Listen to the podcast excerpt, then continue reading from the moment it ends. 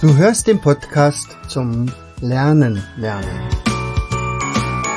Von und mit Jens Vogt, Leiter der Akademie für Lernmethoden. Bring dein Hirn zum Leuchten.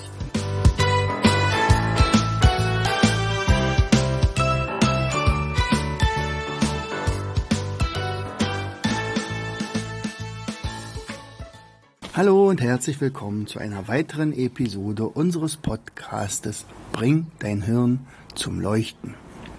Wenn man die Zeitung aufschlägt, dann fällt einem diesmal eines jetzt zu der Zeit ein, Uhr auf.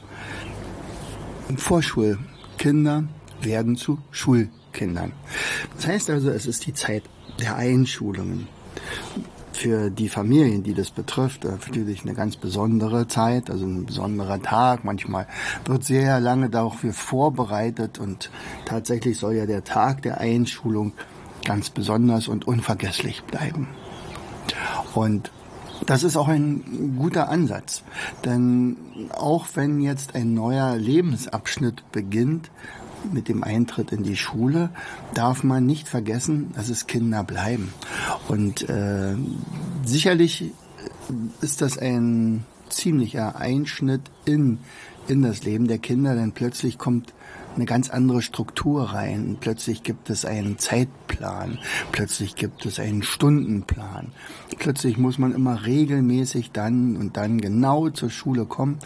Wenn man vorher beim Kindergarten war, in der Kita, dann hat man ja meistens auch schon irgendwie so ein Ritual gehabt. Aber jetzt ist es natürlich, es ist Pflicht, dann und dann genau zu dem Zeitpunkt auf seinem Platz zu sein, um dann anschließend der Lehrerin oder dem Lehrer zuzuhören. Ja, also die große Freude ähm, wird manchmal dann aber auch ganz schnell wieder geschmälert, wenn dann die ersten Probleme auftreten. Aber heute soll es nicht darum gehen, äh, welche Probleme, na sicherlich werden wir da auch drüber sprechen, äh, tatsächlich da eine Rolle spielen, sondern tatsächlich die Zeit äh, nutzen, um nochmal zu gucken, was ist dann so besonders an dieser neuen Zeit. Und ich habe ja schon gesagt, es gibt jetzt also eine Struktur, die kriegt man relativ klar und schnell hin. Ja, also, also man sagt, dann und dann muss ich da sein, die Pausenzeiten sind vorgegeben, man hat ein Frühstück dabei, man unternimmt gemeinsam Dinge, und das wirklich sehr Gute bei uns ist tatsächlich, dass in der Regel die Klassenlehrerin oder der Klassenlehrer eine sehr lange Zeit mit den Kindern verbringt. Also eine Art Ersatzmutti oder Ersatzvati. Wenn es denn so ist. Und das wünsche ich natürlich allen Kindern, die jetzt die Schulen neu besuchen, dass man auf jemanden stößt, der Verständnis hat, der die Neugierde ähm, fördert und erhält, ganz wichtig. Ähm, ich habe beides erlebt. Ich habe erlebt, wie äh, bei meinen Enkel zum Beispiel äh, tatsächlich die Neugierde innerhalb von kürzester Zeit getötet wurde oder die Fantasie ähm, bei einer Lehrerin, wo ich gesagt hatte, naja, okay, die sollte eigentlich nicht mehr im Schuldienst unterwegs sein, denn das, was sie macht, ist ganz schlimm.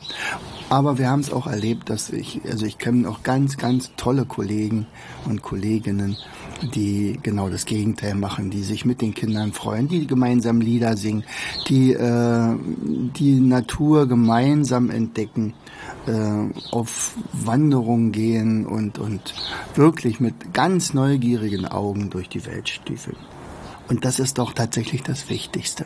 Wenn ich ähm, Revue passieren lasse, was passiert denn aber mit unseren Kindern im Durchschnitt? Ja, also bei den meisten, dann ist es häufig so, dass also durch naja, wir wollen nicht sagen falsch, falsche Vorgehensweise, sondern sagen wir mal eher durch ungeschickte Vorgehensweise tatsächlich bestimmte Dinge wie Kreativität, Fantasie, ähm,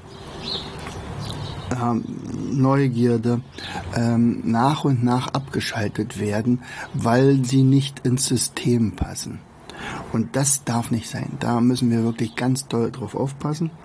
Ähm, wenn dann solche Kompetenzen wie Lesen, Schreiben, Rechnen gelernt werden, das kann man in beider Art und Weise machen. Man kann es machen.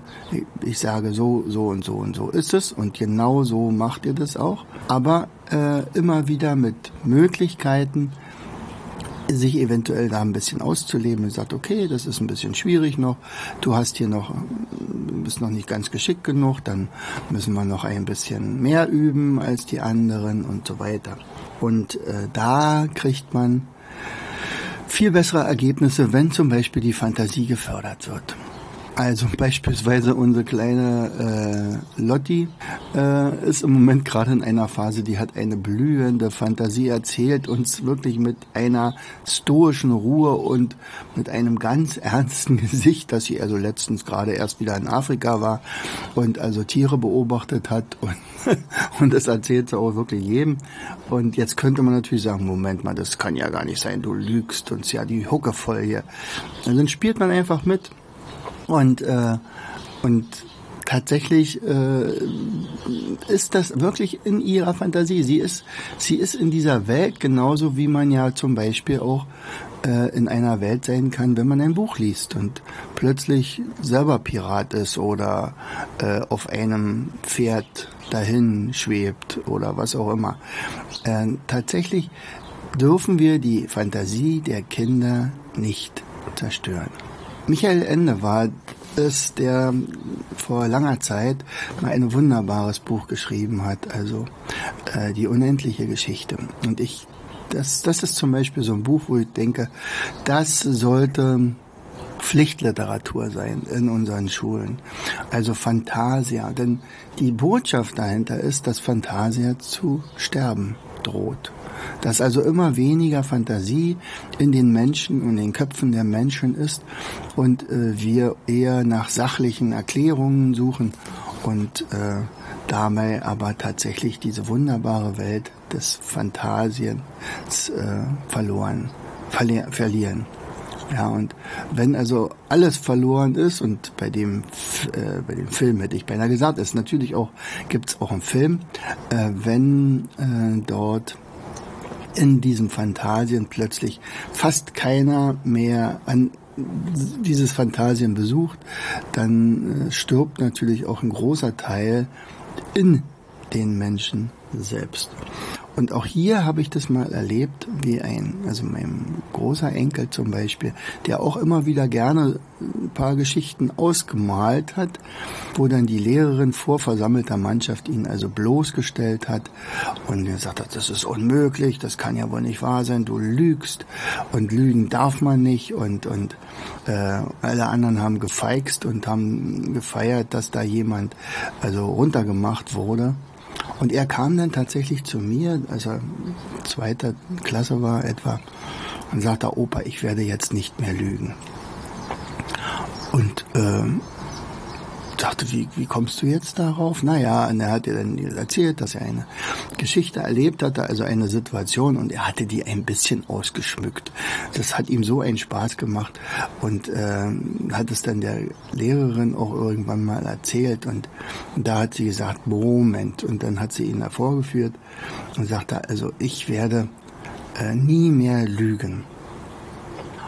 Und dann habe ich ihn so ein bisschen zur Seite genommen und ich war gerade dabei, Tommy Tropf zu schreiben und sagt, du weißt du, so dein Opa, der flunkert ja auch ein bisschen.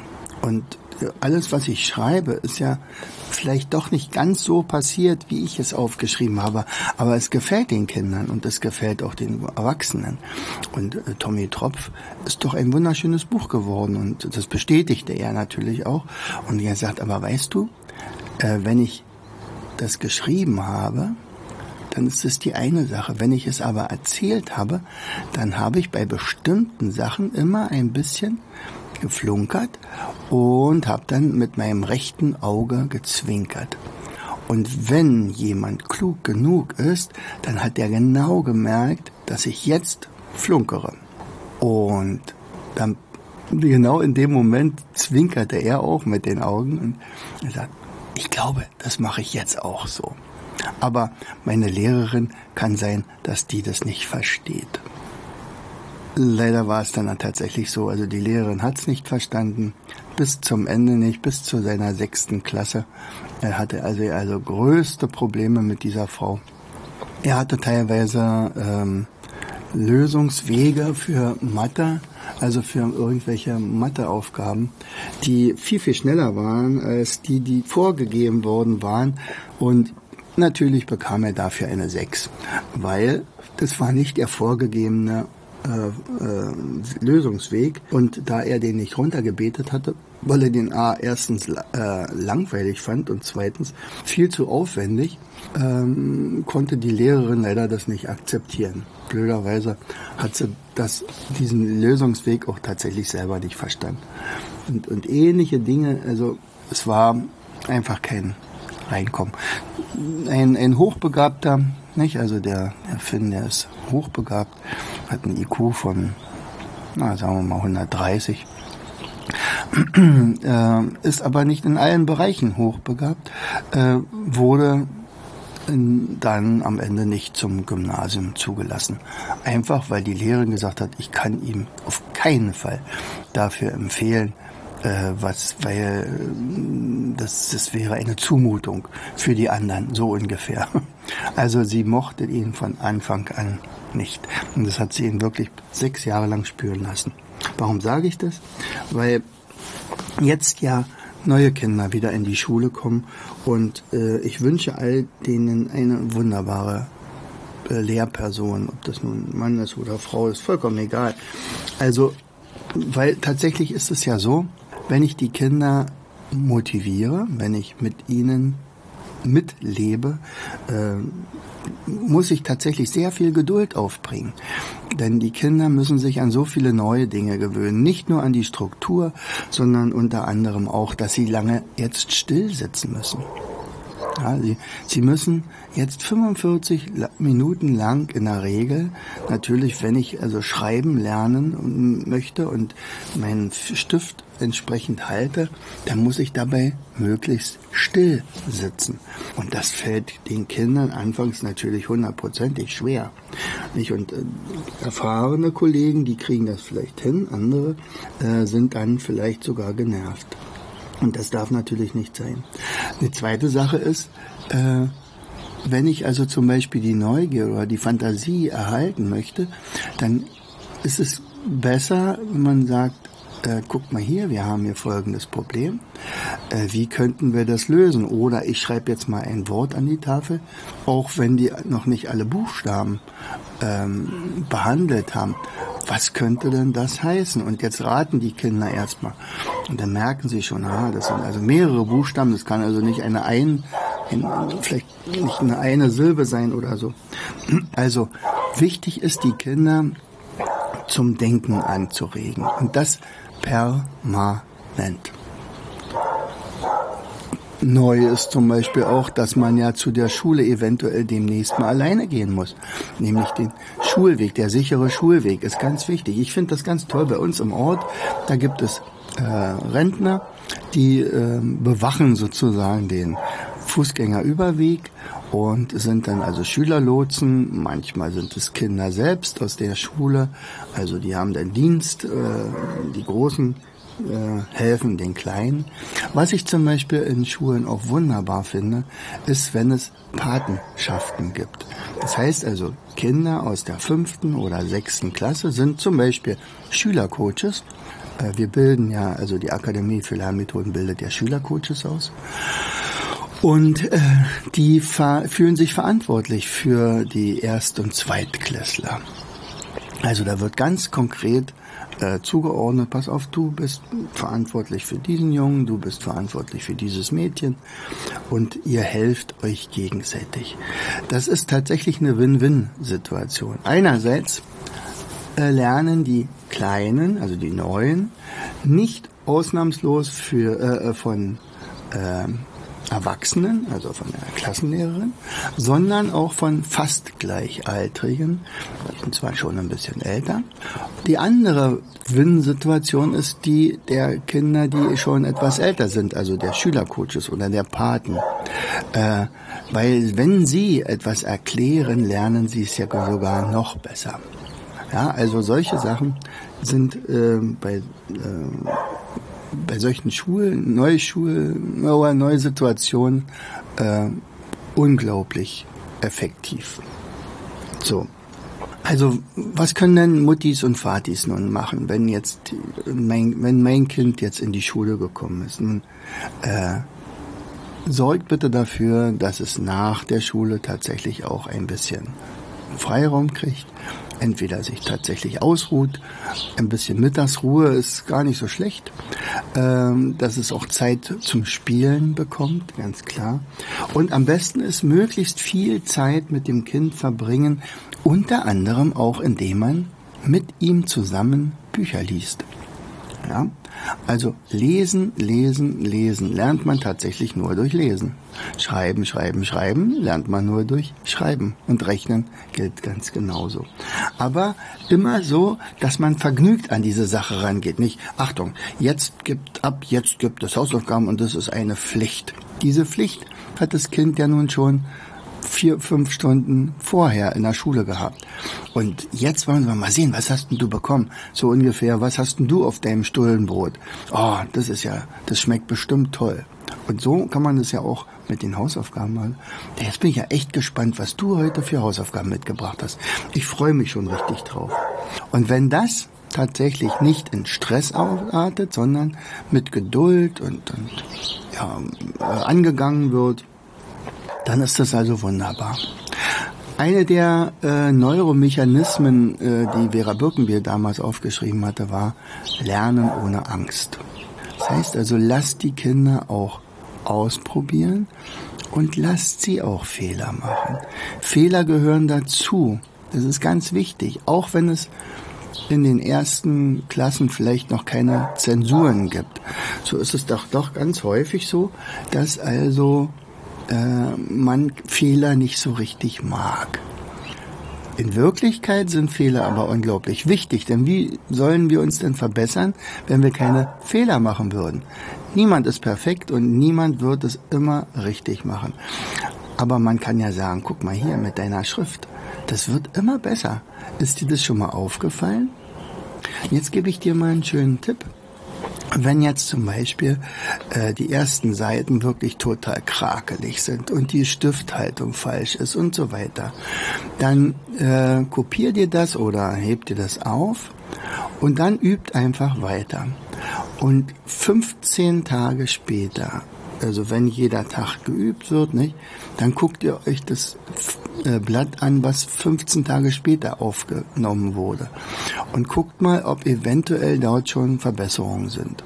Und 25 Tage von später nach dem ersten, dann guckt ihr euch das nochmal an. Und jetzt sieht man nämlich tatsächlich den Erfolg. Also wenn man immer nur jeden Tag mit, mit dem Tag davor äh, vergleichen würde, dann ist es tatsächlich etwas schwierig, äh, da irgendwelche Verbesserungen zu sehen. Aber mit größeren Abständen ist das äh, sehr gut zu erkennen. Auch das ist wieder von Vera Birkenbiel. Sie hatte damals die 10, nee, die 1, 15, 25 Formel erfunden. Das ist damit gemeint. Vielleicht äh, filmt ihr euer Kind auch mit dem ersten Versuch mit dem 15., mit dem 25. Und das gilt für jede Kompetenz, ob das Lesen, Schreiben oder Rechnen ist. Ähm, ja, wenn aber tatsächlich ta ähm, bestimmte Sachen sich einfach nicht einstellen wollen, wenn man sagt, Mensch, irgendwie ist irgendwas stimmt da nicht, ähm, ist, eine, ist da eine Lernschwäche, verdrehen sich die Zahlen, das kann alles sein. Ja, das ist zwar nicht sehr häufig der Fall, aber es ist immer mal wieder der Fall.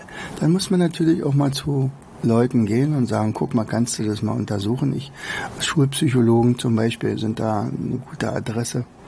Ähm, Manchmal ist es aber auch so, also zum Beispiel zu uns kommen ja auch Kinder und dann werden dann eventuell gecoacht, wo man dann sagt, okay, da liegt gar keine Schwäche vor, da liegt eine Angst vor. Die hat also Angst vor Mathe oder äh, dass er Fehler macht. Und da kann man natürlich eine ganze Menge machen. Das ist dann eher diese psychologische Schiene. Manchmal sind es aber auch technische Sachen. Wenn beispielsweise ein frühkindlicher Reflex immer noch aktiv ist, der schon längst abgeschaltet sein sollte. Das merkt man aber erst in der Schule, wenn es denn zur Schule geht, wenn dann plötzlich Zahlen äh, ins Leben der Kinder eintreten. Oder wenn man plötzlich von der Tafel abschreiben muss. Oder wenn man keinen Purzelbogen machen kann und so weiter, dann kann es sein, dass irgendwelche ähm, Reflexe immer noch aktiv sind. In diesem Fall sollte man gucken, ob man einen RIT-Trainer, also Reflexintegrationstrainer, ähm, findet in der Nähe, äh, um da das mal untersuchen zu lassen. Und häufig ist es so, dass irgendwelche Reflexe immer noch aktiv sind. Ja, da gibt es ganz komplizierte. Also wenn du da mehr wissen willst, dann schau mal bei unserem Kongress nach. Also unser äh, Learn-to-Learn-Kongress, der wird dann im September stattfinden. Da werden wir auch einen Beitrag dazu haben. Ich fand das äh, damals vor drei, vier Jahren äh, schon super, dass wir, dass ich darauf gestoßen bin. Ich hatte das vorher auch nicht auf dem Plan. Äh, und ähm, tatsächlich kann es sein, dass das Ursachen sind, das kann sein, es muss nicht sein, ja, dass das Ursachen sind, dass bestimmte Dinge einfach nicht so funktionieren, wie man sich das wünscht. So, haben wir auch was äh, bei uns in der Akademie für solche Fälle, also jetzt nicht nur die RIT-Sachen, natürlich, wir haben Mindmaps dazu gezeichnet, zu jedem einzelnen dieser äh, Reflexe. Wenn der also noch offen ist, dann kann man ganz genau nachlesen, ah, das und das könnte eventuell Probleme bereiten. Und äh, dazu braucht man jetzt einen Optometristen zum Beispiel. Das ist ein Optiker, der also ganz bestimmte äh, Tests machen kann und die Brillen entsprechend da einstellen kann. Also weil zum Beispiel der Text vor den Augen flattern könnte. Das kann man, äh, das kann man sich manchmal kaum vorstellen. Aber wir haben äh, für Kinder im Vorschulalter beziehungsweise im Schulalter, also erste, zweite Klasse, natürlich auch mittlerweile eine ganze Menge äh, bei uns im Angebot. Also was im Moment gerade äh, demnächst in den Job gestellt wird, das sind äh, 26 Mindmaps für jedes Mindmap für einen Buchstaben. Diese Idee hatte meine Anne, weil nämlich ihr kleiner Karl ja auch gerade das ABC lernt und der ist ja erst fünf. Das heißt also nächstes Jahr kommt er in die Schule und äh, bis dahin hatte sie eigentlich vor, mit ihm spielerisch diese Buchstaben zu lernen. Und äh, das äh, ist, glaube ich, ganz gut geworden. Also ich hatte damals dann den Auftrag von Anne, eben zu jedem Buchstaben ähm, ein Mindmap zu zeichnen, äh, was, was die äh, Begriffe betrifft. Also beispielsweise ein zwei Lebensmittel mit A, zwei Getränke mit A, zwei Dinge mit A, die im Haushalt vorkommen, zwei Tiere mit A, zwei Pflanzen mit A, äh, zwei Dinge, die jemand machen kann als Kind zum Beispiel. Und ähm, das ist so ähnlich wie Stadtland Fluss, bloß ein bisschen intensiver fast. Und äh, dann hatten wir ja eine eine begnadete Zeichnerin für das letzte halbe Jahr, die Melissa, die ist, da habe ich mitbekommen, dass die gut zeichnen kann. Das ist ein, er hat bei uns ein Praktikum gemacht und als ich mitbekam, dass sie so wahnsinnig gut zeichnen kann, hatte ich sie dafür begeistern können, dass sie äh, diese einzelnen Begriffe zeichnerisch umsetzt. Das hat fast ein halbes Jahr gedauert. Wir haben es aber hingekriegt. Und mein Walter hat das dann so arrangiert in ein, in eine, äh, in ein Mindmap, in eine Mindmap Form. Und ich denke, die sind wunderschön geworden. Also, das wäre zum Beispiel ein Produkt, was man natürlich immer wieder nehmen kann. Selbst wenn die Kinder noch nicht lesen können, sehen sie ja, welcher, also der Buchstabe, den lernen sie dann ganz schnell, aber sie sehen natürlich auch, welche Bilder da sind und müssen dann zum Beispiel auch sagen, äh, was für Bilder sehen sie und dann, oh, oh, Orangensaft, okay. So, dann haben wir natürlich unseren Labyrinthball. Das heißt also so ein Geschicklichkeitsball, wo man Auge-Hand-Koordination trainieren kann, das räumliche Denken. Äh, man kann das aber auch kombinieren mit äh, kleinen Aufgaben, wie zum Beispiel Rechenaufgaben, während man eine Kugel durch ein Labyrinth äh, laufen lassen kann und dabei gleichzeitig beide Gehirnhälften aktivieren. Also das alleine ist schon eine super Sache. Dann haben wir unsere Gigi-Bausteine. Das sind so Pappbausteine, mit der man, mit denen man einerseits natürlich auch innerhalb von kürzester Zeit äh, riesengroße äh, Gebäude oder Figuren stecken kann. Ähm, bei uns stapeln die immer direkt an der Wand, wenn dann aufgehört wurde zu spielen. Aber man kann damit natürlich auch rechnen. Also man kann Zählen üben und alles Mögliche. Äh, dann hatten wir ja mal eine Auszeichnung bekommen für das Spiel, naja, es war das Spiel des Jahres, ne, ich glaube, aber irgendwie bei einer Hannover Messe hatten wir mal eine besondere Auszeichnung bekommen für unser Juniorspiel. Und äh, für mich war es aber viel wichtiger, dass äh, Schuldirektoren dieses Spiel auserkoren haben, um zum Beispiel äh, die Kompetenz zu erfassen, ob ein Kind eben schon erste Klasse fähig ist oder nicht. Das heißt also, die haben dieses Spiel gespielt und dann hat man schon gemerkt, was man alles kann. Eltern nutzen dieses Spiel aber in der, vor allen Dingen in der Vorschulzeit, aber auch in der ersten Klasse, äh, um das immer und immer wieder zu trainieren, ob das nun Wissen ist oder Können. Also das kommt auf jeden Fall super gut an. So, und dann haben wir natürlich ähm, solche Spiele wie Ich schmeiß mich weg oder ähm, ja, also zum Beispiel auch diese Enten und Küken, mit der man also absolut genial ganz schnell rechnen lernt. Also guckt euch mal einfach in unserem Shop um, ähm, da gibt's eine ganze Menge. Und egal, ob du jetzt Mutti, Vati bist mit einem Kind erste Klasse vielleicht oder Omi, etwa, den Kindern etwas Gutes zu tun, da werdet ihr auf jeden Fall fündig.